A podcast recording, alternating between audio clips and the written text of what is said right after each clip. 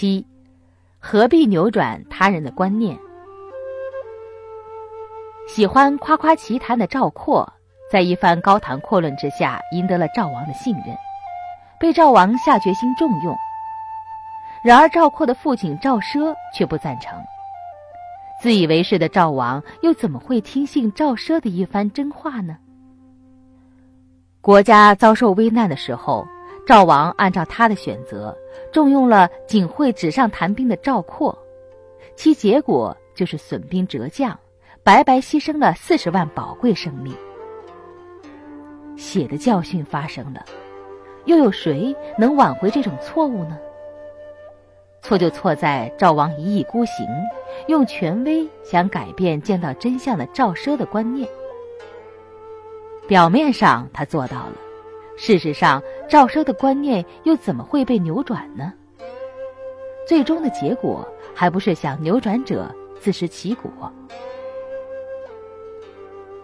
看待任何事物，处理任何事件，每个人都有他的观念，都有他的经验，都有他的长处，也都有他的短处。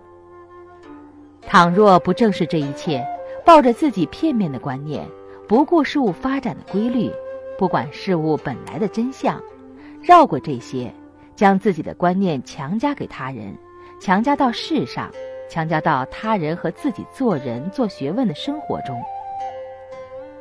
表面上的能说会道，强势权威，却无法改变真相。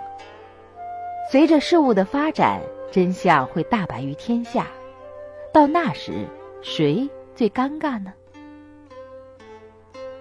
事前详查是智者面对人事物时最重要的方法论。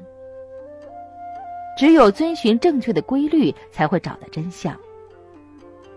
但往往无知的人做事之前不做深入细致的分析观察，或者抱着自己偏执的观念，或者听信他人片面的说辞，或者凭借过时的经验，或者选择不成熟的前卫做法。最终，由于没有随顺事物发展的规律，想扭转他人观念者，也只能在事实面前自食其果。想扭转他人观念的人，此时不知会怎么想呢？